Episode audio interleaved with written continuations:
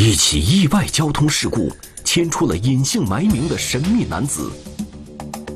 他骑着朋友的电动车，用着朋友的手机卡，工资存在朋友的银行账户上。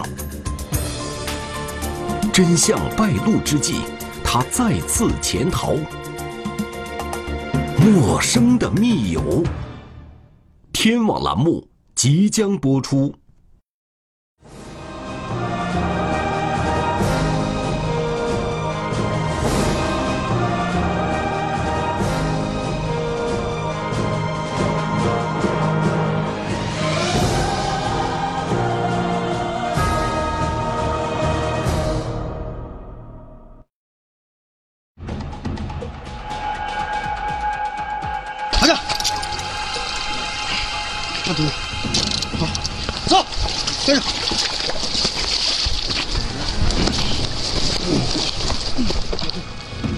那个身身上检查一下，身上检查一下。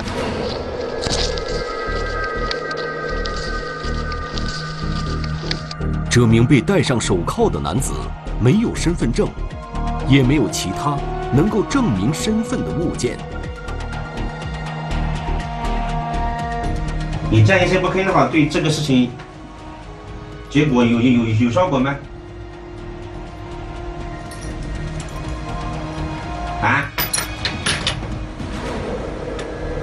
没有什么用啊！你不要以为你不说话，我们就不能拿你怎么样了。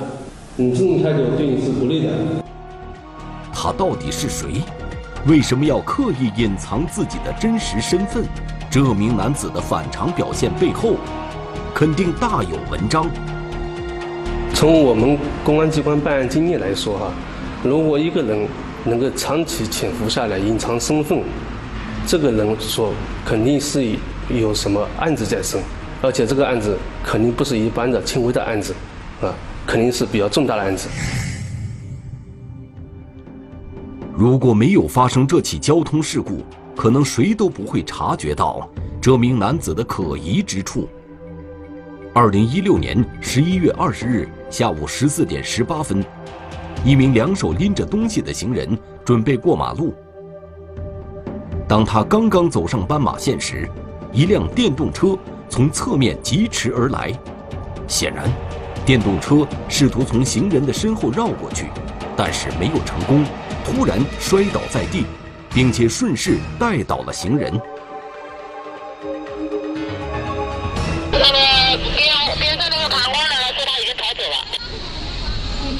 那个你撞的人是怎么样的？人受伤怎么样？你不走啊？不会动啊。目击者证实，被撞的是一名老人，已经送到离事发地最近的中医院了。这是刚刚被撞到这个老人家是吧？是是的，那帮我抬一下这头来。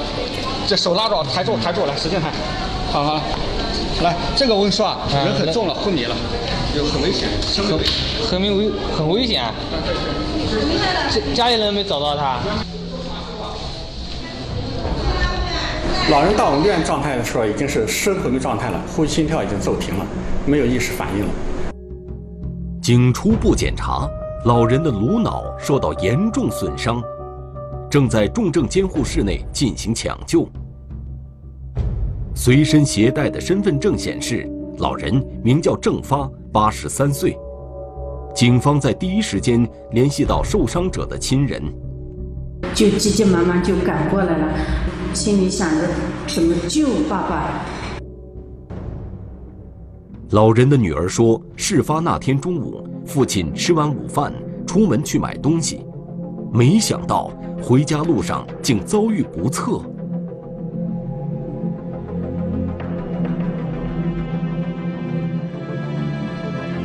那么，肇事者此时又在哪里呢？这位目击者就是监控录像中第一个到达现场查看情况的人。这凭什么？他当时的时候，他跟我说：“我赶快去叫幺幺零。”我也不知道他是逃的了，我也搞不清楚了。到现在他们说他，到现在没有，那肯定是逃了。据目击者回忆，肇事者是一个四十多岁的中年男子。到了，他就往这里走上去的，人身高大概一米六四五这个样子。这是谁的眼睛啊？就是那个肇事者的。肇事的眼睛啊？哦，好嘞。这是一副近视镜，镜片已经脱落，镜框也变了形。肇事者居然连眼镜也顾不上捡起来，就仓皇逃跑了。警方检查了沿路的监控录像，并没有发现男子的踪迹。警方分析，他可能是钻进小弄堂中逃走了。哎，因为小弄堂的话就不具备这个结婚条件啊，然后弄堂的话分支也比较多。得知肇事的电动车驾驶员事后不知去向，受害者的家人都很气愤。太没良心了。他如果说稍微有有一点良心的话，老人家你碰到了，最起码的你打个幺二零啊，还是报个警啊，你把我送到医院里抢救一下。眼下，受害者的家人面临一个更为现实的问题，就是抢救老人的费用。受伤的郑发老人生活本来就很拮据，老伴儿的腿脚不好，还患有老年病，夫妻俩的退休金除了日常开销，基本都花在看病上了。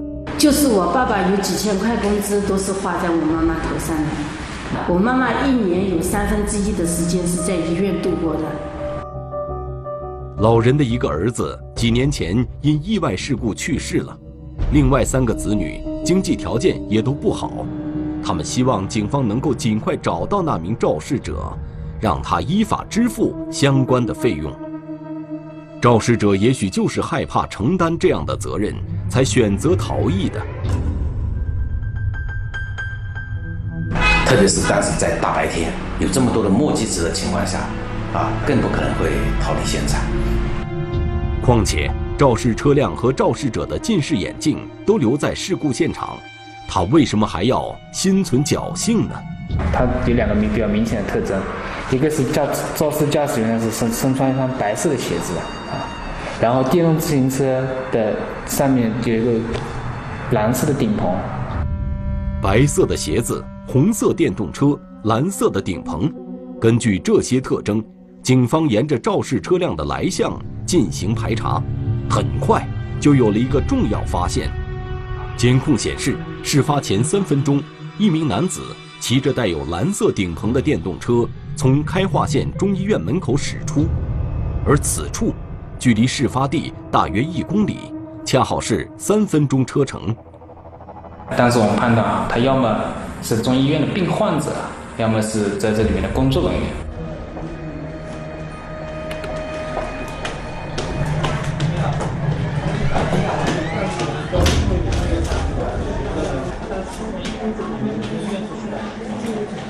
我们通过医院里面的嗯走访询问啊，没有人认识这个人。难道可疑男子是患者，或者患者家属？办案民警再次查看监控录像，可疑男子是十四点十一分进入医院的，只停留了四分钟就匆匆离开了，随后就发生了交通事故。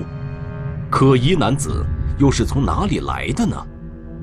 由于路上的监控存在盲区，可疑男子行踪就此中断了。这时，警方接到不幸的消息。受伤的郑发不治身亡。郑发突然离世，打击最大的莫过于他的老伴儿。这位年迈多病、行走不便的孤独老人，说什么也不愿意搬到子女家里接受照顾。老人的记忆似乎停留在事发的那个下午，等着丈夫如期回家。我不去，我就。我老头子要回家的，要回家跟我讲话的，我是到女儿那里去怎么了？我不去，我跟我我老头子他要回家的，要回家，这晚上的要回家的。我妈妈她总是想到，哎，两点多钟，等下你爸爸要回来了，她每天都这样想到，嗯，是对他打击很大嘛。我爸爸原来在家里就是顶梁柱啊，他什么事情都是我爸。我爸爸身体很好的。从法律上来看，在老人去世的那刻起，案情性质就变得更加严重了。受伤的这个老人在医院经过抢救无效死亡，那么到这时候这个案件的性质就变化了啊，那么涉嫌这个交通肇事的这个嫌疑人呢，就涉嫌构成交通肇事逃逸罪，需要这个追究刑事责任。肇事者可能以为所有的麻烦都可以一逃了之了。电动车主人居然不认识驾驶者，究竟是客观事实还是有意袒护？我们当然觉得这个说法存在不合理性啊，非常不合理。一个人自己的电动自行车子啊，钥匙在自己手中，怎么会不知道驾驶员是谁啊？两年多同事相处，竟然查无此人，到底是疏忽大意还是刻意隐瞒？如果一个人能够长期潜伏下来，隐藏身份，这个人说肯定是有什么案子在身，而且这个案子肯定不是一般的轻微的案子。陌生的密友，天网栏目正在播出。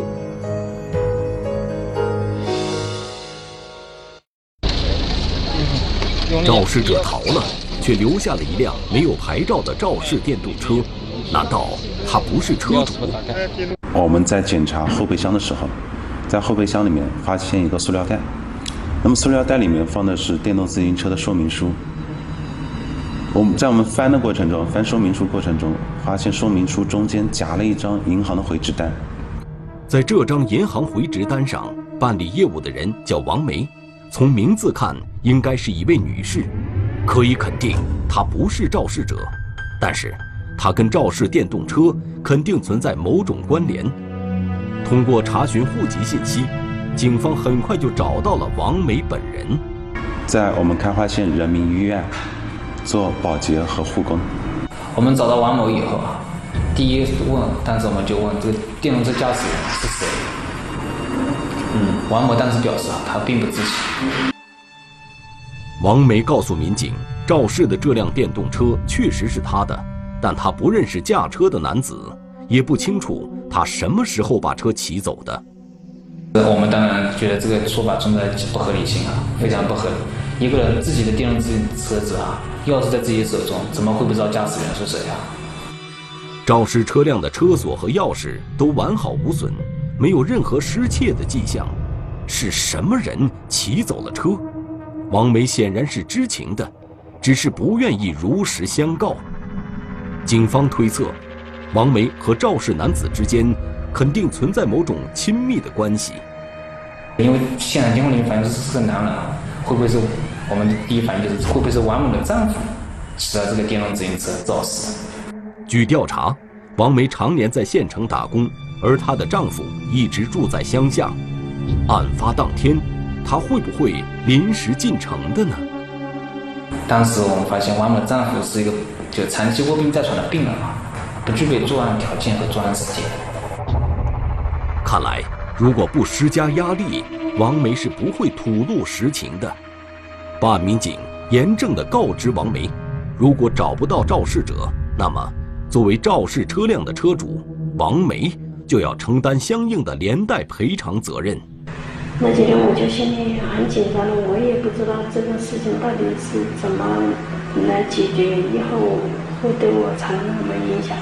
他也切切实实面临着这个受害者家属这边的压力啊，因为这个受害者家属，他当时来到他是在人民医院上班以后啊，他的压力也很大。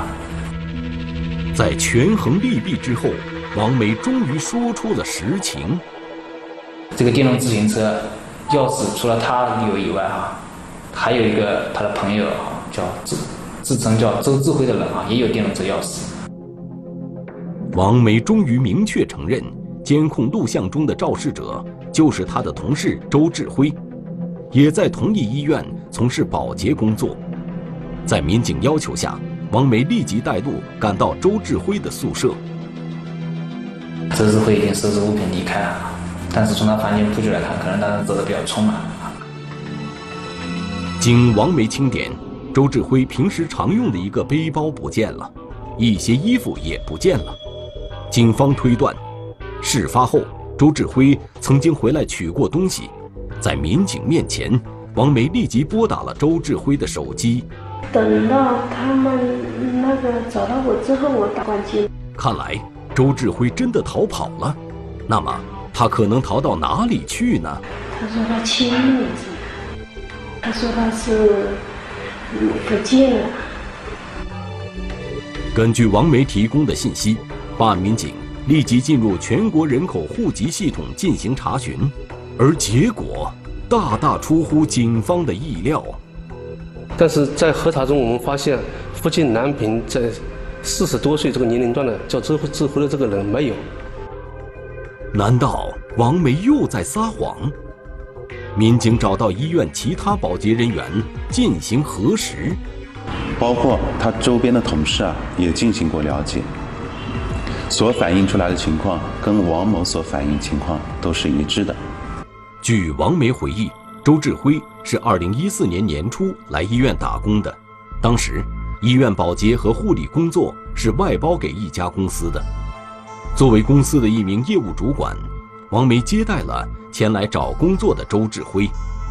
他说他姓周，叫周志辉。然后呢，我就叫他走这个。因为当时公司缺人手，招工程序也很不规范，入职的时候就没有进行身份证登记。他说是说他有身份证，那时候好像，嗯，我我都没有怎么去注意看。我说你，嗯，怎么会跑这么远？那个。到这边来打工哈，这里也不是说工资很高、很发达的地方。他就说跟他老婆离婚了，小孩子都跟他老婆后面走了，那意思就是他一个人。在此后两年多时间里，周志辉从来没有离开过开化县，甚至过年过节都没有回过老家。王梅记得，周志辉刚来的时候连手机都没有。后来，他还是借王梅的身份证领取了一部包月手机。这后面有说每个月要消费多少可以有手机送啊？嗯，他就说那你反正有了包月多少消费，他说有手机送了，送一个给我。在王梅眼里，周志辉为人低调，做事勤恳，从不跟人吵架，再加上离异单身。没过多久，两人就走在了一起。中午我们是吃快餐了，有时候来不及，他去买一下快餐回来吃一下，那我钥匙就给他一把。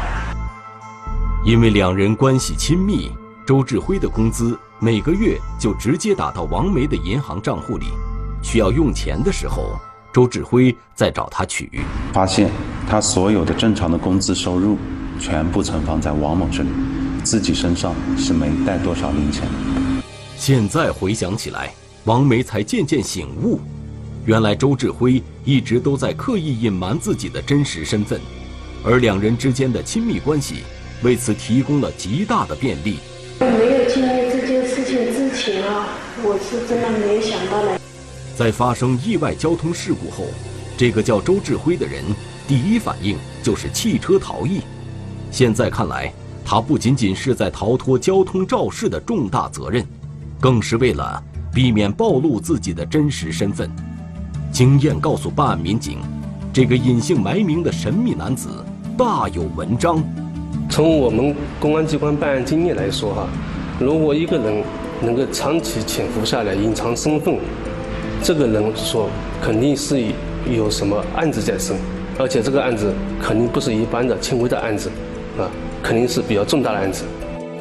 办案民警预感到，再次潜逃之后，周志辉的行踪肯定会更加诡秘了。小心翼翼的试探中，似乎捕捉到了一丝疑点。所以，但是我们也很担心啊，他怕他真的就断了这个开花王某这个念想，就彻底的就离开开花。夜深人静的医院里，潜逃者突然间近在眼前。他问我：“他说你在哪里？”我说：“我在医院呀。”他说：“你在房间里吗？”他说我就在你房间门口没出来。陌生的密友，天网栏目正在播出。据王梅透露，她的账户上还存有周志辉的一万多元工资。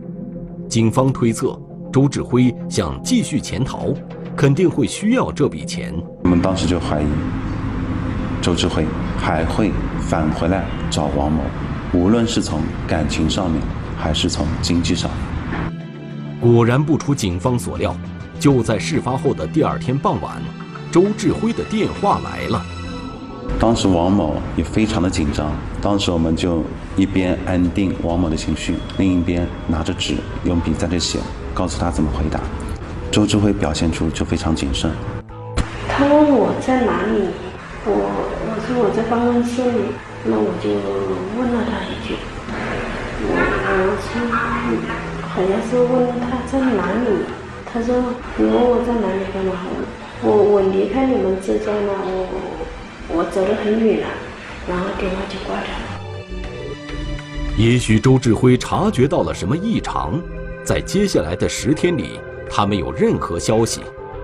王梅拨打他的电话，对方也一直处于关机状态。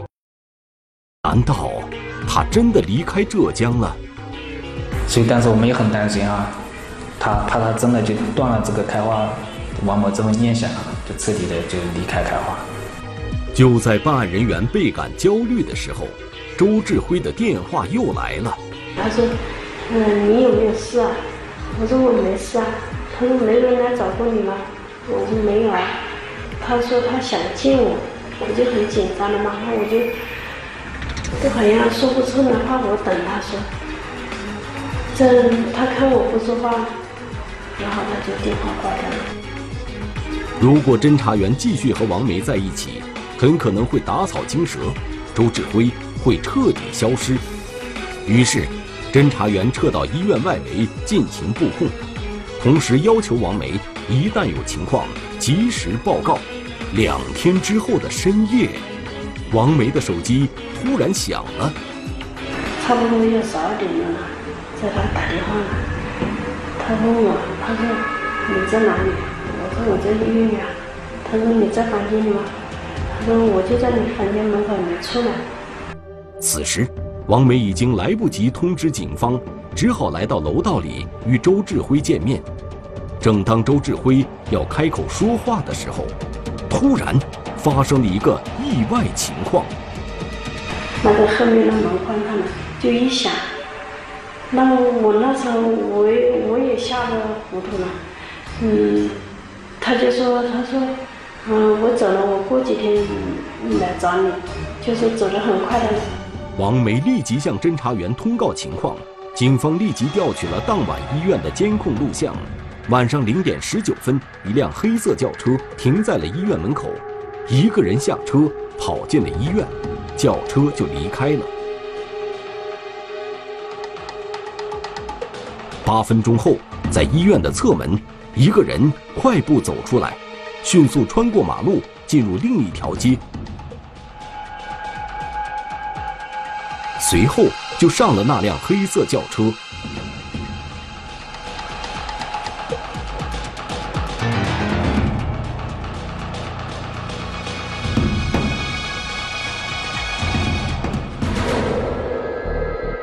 最后我们确定的是一辆。黑色的朗逸轿车啊，车辆登记的信息显示，可疑男子搭乘的轿车是常山县的一辆私家车，车主名叫封某。行驶轨迹显示，事发当晚，这辆车已经回到了常山县。我们发现这辆车子每天的出出动量非常大，往返于常山县各个地方之间哈，城间。那天的话，就是大概是晚上十点多钟，然后就一个村里的一个叫阿根的，啊，他打电话给我，他说要到开化去一趟，叫我送他过去。封某回忆，当时上车的除了阿根，还有另外一名男子，戴副眼镜，那个身高大概一米七左右。你认识吗？我不认识。侦查员当即出示了周志辉的照片，经过仔细辨认，封某确认，另外一名男子就是照片上这个人。阿根就是叫一个小路，然后一个斜坡，水油的红红色的那个泥土，就是红砖法养成的。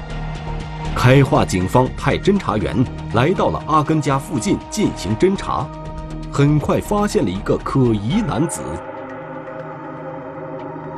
我们看到犯罪嫌疑人表表呃有点像嘛，就是他嘛。就在侦查员打算进一步确认时，一个意外情况发生了。在我是在那边观察，或者是我往他那个小小平房里看，看的同时，老百姓不知道我干嘛，大家那个一起往外面看。或许是这个举动引起了周志辉的警觉，他从屋里走了出来，往村外走。见此情形。侦查员立即追了上去。我说：“你站着，等一下，我找你有点事。”周志辉并没有停下，而是突然跳到了田里，企图逃跑。侦查员赶紧冲过去，一下把他扑倒在田里。周志辉被控制后，他试图花钱脱身。他说：“你放过我，我。”他说：“你放我，给你两万块钱，求你放了我。我到你们开化是想重新做人的。”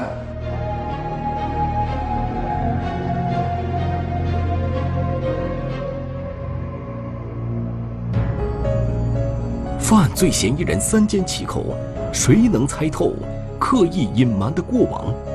他这么警觉，应该事情不会很很远，不会不不会很早，应该是十年之内的事情。两年多的亲密相处，竟然成为潜逃者可以利用的掩护。说真的，我也是想问问他，起码如果说真的说。早点告诉我。陌生的密友，天网栏目正在播出。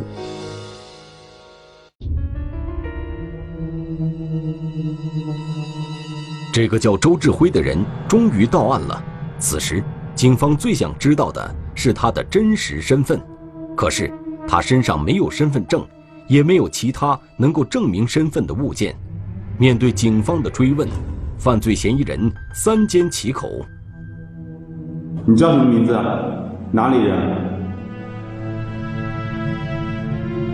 你不叫周周，你也不是不见男朋友。你不要以为你不说话，我们就不能拿你怎么样了。你这种态度对你是不利的。既然本人不说。警方就从别处入手。交通事故发生后，犯罪嫌疑人立即逃逸，躲到了阿根的家里。看来两人关系非同一般。阿根或许清楚嫌疑男子的真实身份。小根也在开化人民医院做过事情的，但是他已经辞职掉了。据阿根回忆，大概半个月前，周志辉突然打来电话，说自己辞职了，想去长山找工作。随后就来到阿根家里，和其他同事一样，阿根只是知道对方叫周志辉，其他的也不清楚。干的家伙肯定还是有一些潜在的、隐藏的一些秘密，还有一些重大的案件，很可能是负案在逃的逃犯。一旦发现犯罪嫌疑人潜逃，各地警方都会将他们的姓名、照片、指纹等相关信息输入到追逃系统。开化警方随即提取了周志辉的指纹，输入到指纹库中进行比对，可是没有比中的对象。办案民警并不气馁，立即启动了另一项比对，通过采集他的一个照片。进行人像比对。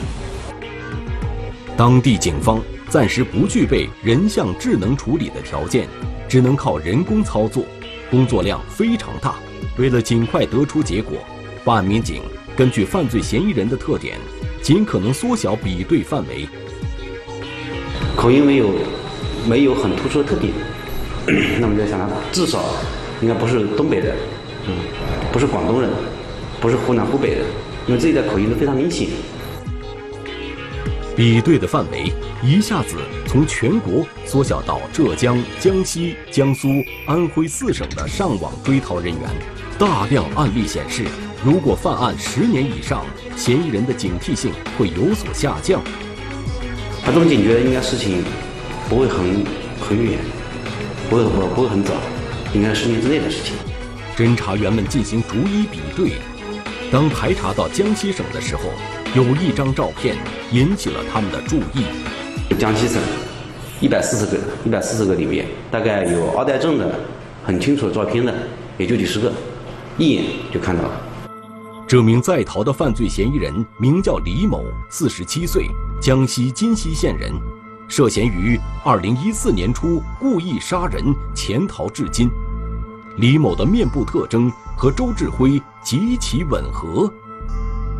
看眉毛，中间比较浓的，但两边散得很开，这里、这里、这、这里，两边散得很开。然后知道这个痣，这个痣非常明显，跟你照片中非常明显。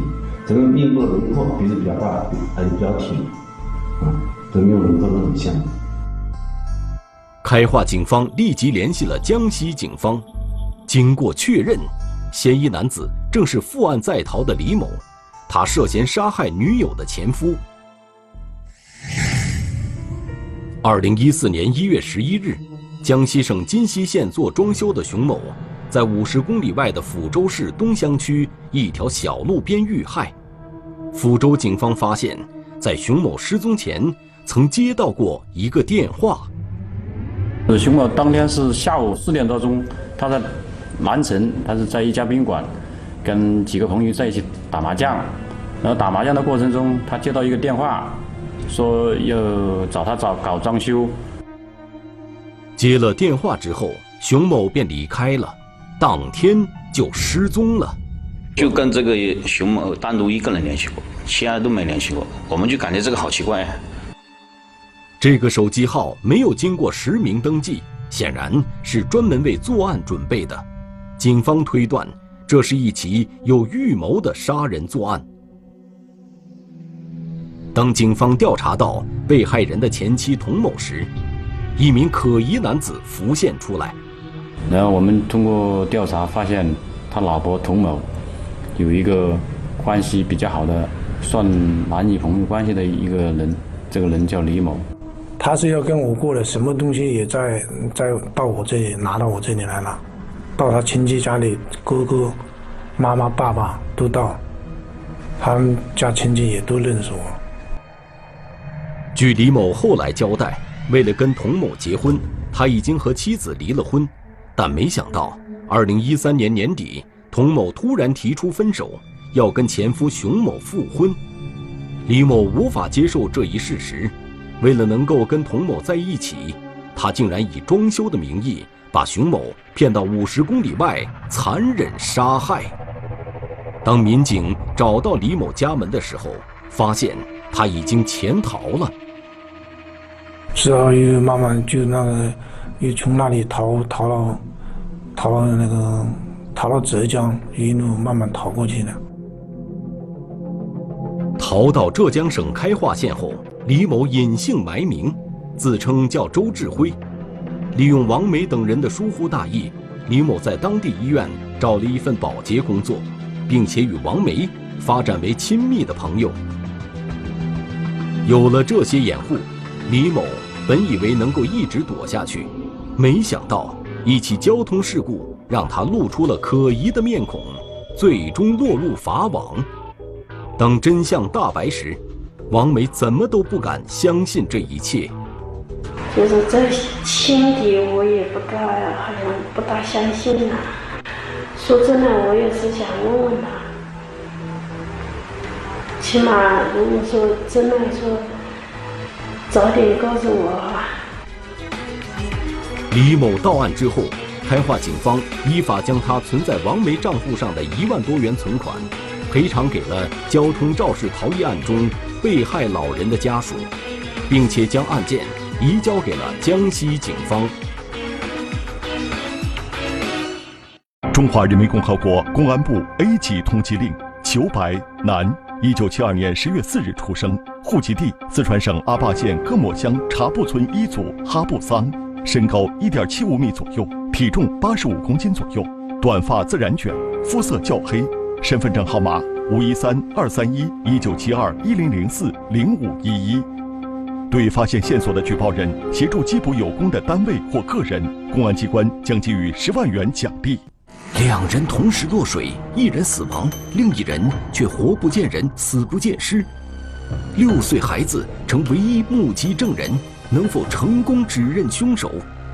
嫌疑人人间蒸发，警方十七日艰难追捕，深夜巧妙设伏，民警荒山擒真凶，情出不归路。